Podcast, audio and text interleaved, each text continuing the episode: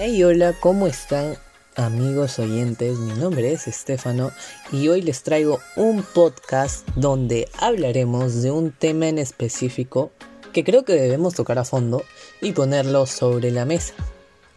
En el podcast del día de hoy hablaremos sobre los efectos de la contaminación del aire y qué acciones podemos proponer nosotros para mitigar dichos efectos causados por la contaminación del aire. Seguro muchos se preguntarán y dirán, pero Estefano, ¿por qué mejor no hablamos de otro tema? Eh, no sé, hablemos de un tema más interesante, pero no. Este tema de por sí sí tiene mucho que ver con la salud y el medio ambiente.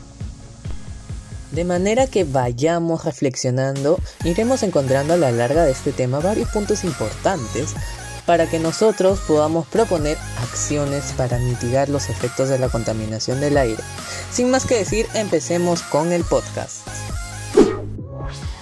Antes de seguir con el tema de hoy, quería brindarles un dato curioso que vi el año pasado y que volví a leer para este podcast. El agujero más grande en la capa de ozono detectado sobre el Polo Norte se cerró casi un mes después de haber sido descubierto. A fines de marzo de 2020, los científicos del Servicio Copérnico de Monitoreo Atmosférico detectaron lo que llamaron una gran brecha sin procedentes en la atmósfera que se cernía sobre la región del Ártico. Pero para el 23 de abril del mismo año hubo algunas buenas noticias. El agujero sin precedentes de la capa de ozono del hemisferio norte de 2020 ya no existe, tuiteó el Servicio Copérnico de Monitoreo Atmosférico en la red social de Twitter. Vamos a hacer un pequeño corte, pero retornamos en breve para seguir hablando sobre este tema. Ya volvemos. Regresamos y ahora sí, después de este pequeño corte, vamos a seguir con el tema. Dejando esta buena noticia de lado, pasemos al tema del cual hablaríamos. Y es que el año 2020 fue un año sumamente loco y todos lo sabemos. Trajo consigo una pandemia que aún sigue vigente. Esta pandemia prácticamente nos obligó a entrar en confinamiento. Pero por más que muchos no les gustó para nada este confinamiento, este tuvo muchas cosas positivas. Y por una parte sí fue bueno mantener a casi todo el mundo en cuarentena. Ustedes seguro dirán, este chico está loco, ¿qué cosas dice? Pero no, no estoy loco.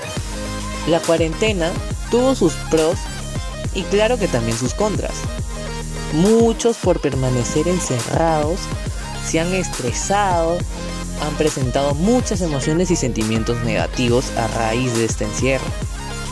Pero ustedes se han puesto a pensar cuán importante ha sido para el medio ambiente nuestro encierro. Pues sí, nuestro encierro por casi más de cuatro meses en casi todo el mundo benefició en ciertos aspectos al medio ambiente. Y es que en esta cuarentena puso en stop la vida cotidiana de los seres humanos. Al poner en pausa nuestra vida diaria y la de muchas personas, muchas empresas, fábricas y elementos contaminantes que pertenecen a la industria dejaron de funcionar por un tiempo. Esto hizo que gran parte del agujero de la capa de ozono que antes mencioné se haya cerrado y no solo eso, también hemos podido ser testigos de cómo varios animales en distintos puntos del planeta han salido a las calles que claro, estuvieron vacías. Pudimos ver cómo también en las playas las gaviotas, aves, pelícanos y más animalitos disfrutaban de tan tranquilo panorama. Y hasta pudimos ver acá en Perú que en una de las playas de Chorrillos, hermosos delfines fueron captados nadando en el mar de dicha playa. Y no solo en esta parte de nuestra capital pudimos ver este eh, extraño avistamiento, ¿no? Sino que también en otras partes del Perú se captaron a delfines nadando cerca a la orilla de varias playas de nuestro litoral costero.